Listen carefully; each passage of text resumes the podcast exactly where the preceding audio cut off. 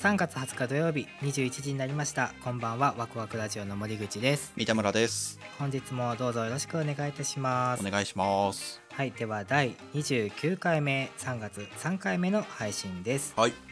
はいということで今日はですね前回に引き続きまして、バックチューナインテバィックーズチューナインティーズバックチューナインティー ズ はいはい バック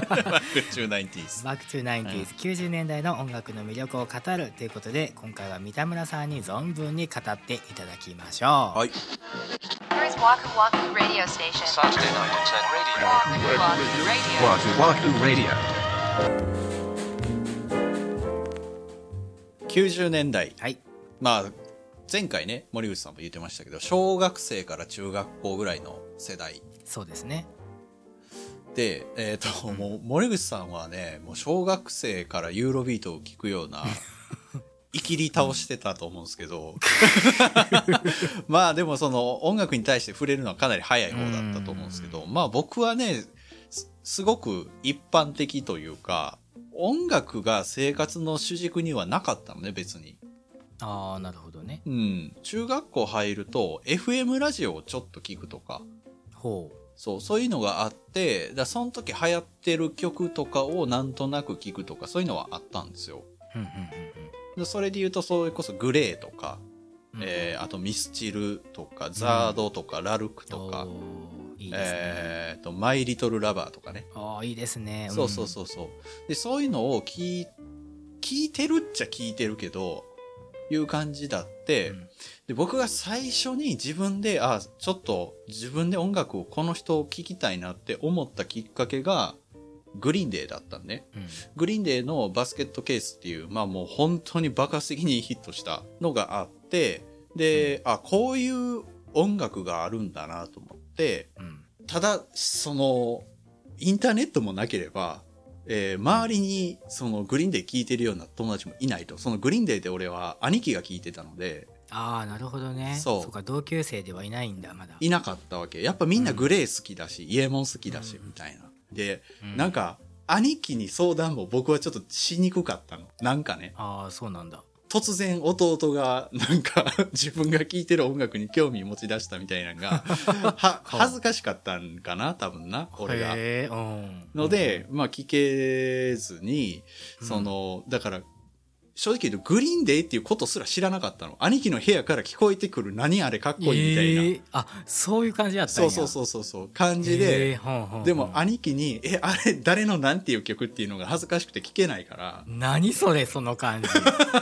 へえ男同士の兄弟ってそういう感じなんかないやわかんないようちはね、へえまあ、4つ離れてるっていうのもあるけどああそそうだからちょっとわかんなくてううんで調べようもないから、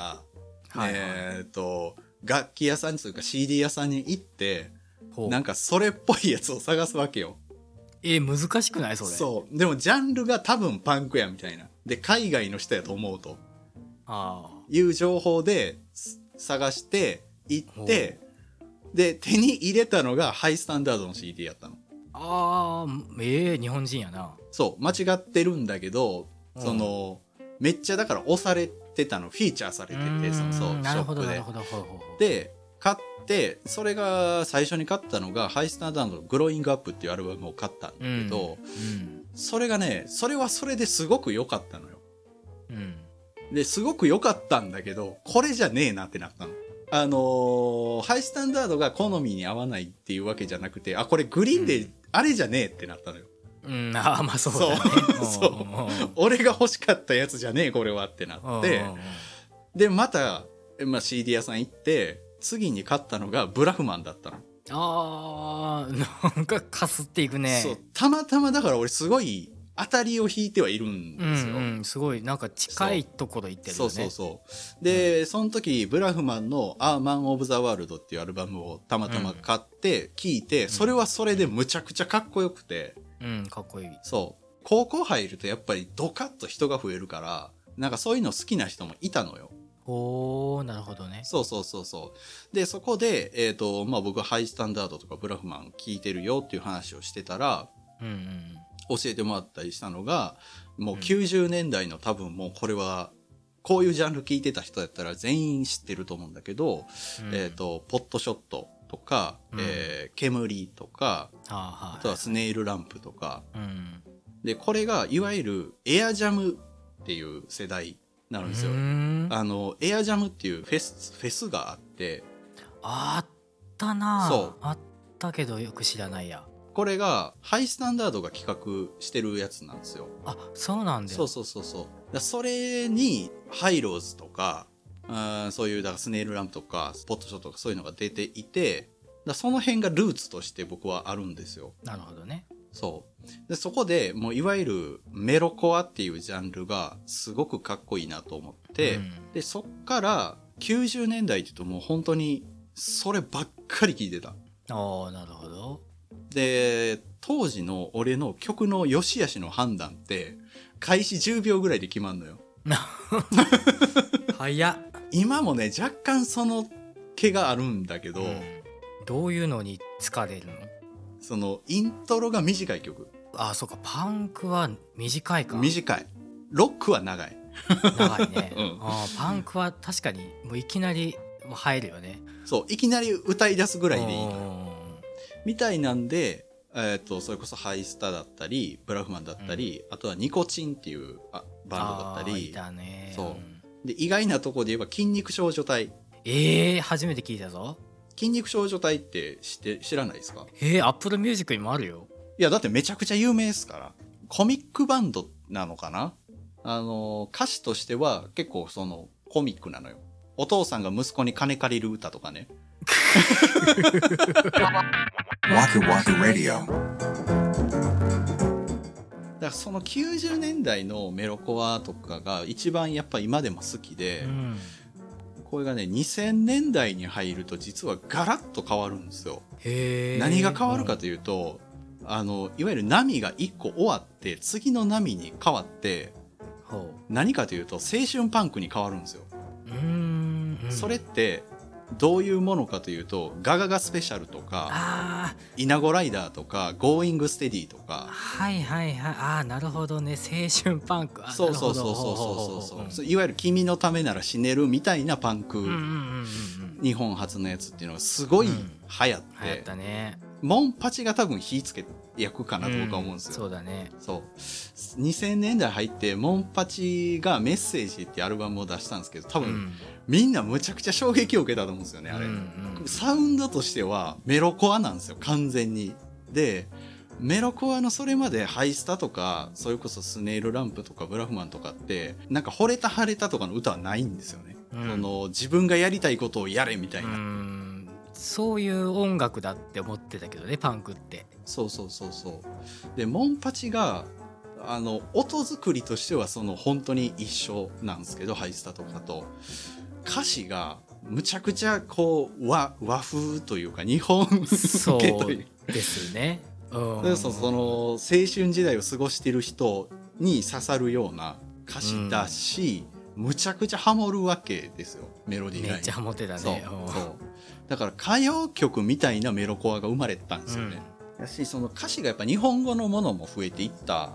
んですよ「モンパチ」とか「うんガガガスペシャル」とか「イナゴライダー」とか大体日本語の歌をリリースしていたりとか、だからめちゃくちゃ聞きやすいそれまでいやハイスタは聞かないよっていう女の子も多分聞いたろううし、ん僕あんまりああいう曲それほんま僕の主観ですけどそういうメロコアとかで歌詞の内容あんまり分かりたくないみたいなそのアーティストに対しては失礼なことかもしれないですけど、うんこう楽しんで聴くというか音の塊として捉えたいみたいなとこがあったから、うんうんうんそうねそうそうそうそうそうだからモンパチとかずっと聴いてるとちょっと疲れるんだけど俺はハイスタは一日中聴けるみたいな、ああ言ってたね前もねうん、そうあの誰だっけな「蝶」とか「ポー」とか歌ってた人誰だっけ B ダッシュだねああれはどうなんですか B ダッシュのね前身が確かね歯茎ダッシュなんですよあそうなのそう歯茎ダッシュっていうバンドが前身でへえうんその後 B ダッシュに変わったのかな確あかそうなんや、それ知らんかったそうなそうそうそうだからその時代の楽曲はむちゃくちゃ尖ってるものも多くてメロコアとしてすごいかっこいいんだけどどっからなのかな、多分なんかすごい粒が揃った音になったんですよ全体的にすごい綺麗になっちゃってなんかこれ多分その売れ出したバンドの宿命なんかもしんないですけどあーそうなんかな、まあ、ビーダッシュは最初の頃はすごい好きで聴いてたしなんかうん MD にダビングして聴いてる友達がいたからそれを聴かせてもらったりとかしてたちゃんと Apple Music にもあるわ B ダッシュあるよトップソングやっぱ蝶ですよ蝶ねだから蝶はもうだからだいぶ後の方だよね、蝶とあと平和島とね僕愛するポウ大好きだった、あー後の方だねうん、あとや ねこれはね、うんうんへえ面白いななまあでも三田村さん一貫して三田村さんって感じだね本当にまた言うけど変わったねって言われるよだからだかうん聞く幅がどっと広がったねら僕最近仕事しながら聴いてるアルバムのトップ2が1個は、うんあの森口さんのお話にまたユーロビートのああの僕が聴いてるの100曲入って全部ノンストップでつながってるやつーあーいいスーパーヨルビート200だったっけなそうそうそうそうそううんうんこれが1位で2位が、鬼塚千尋だね Saturday Night Internet Radio. Waku Waku Radio.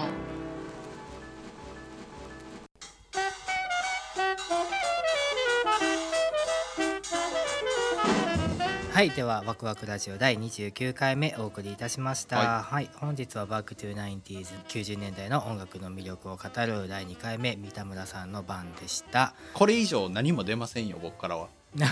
確かに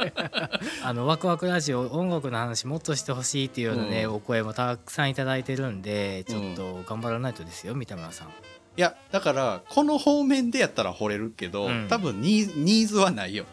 あそ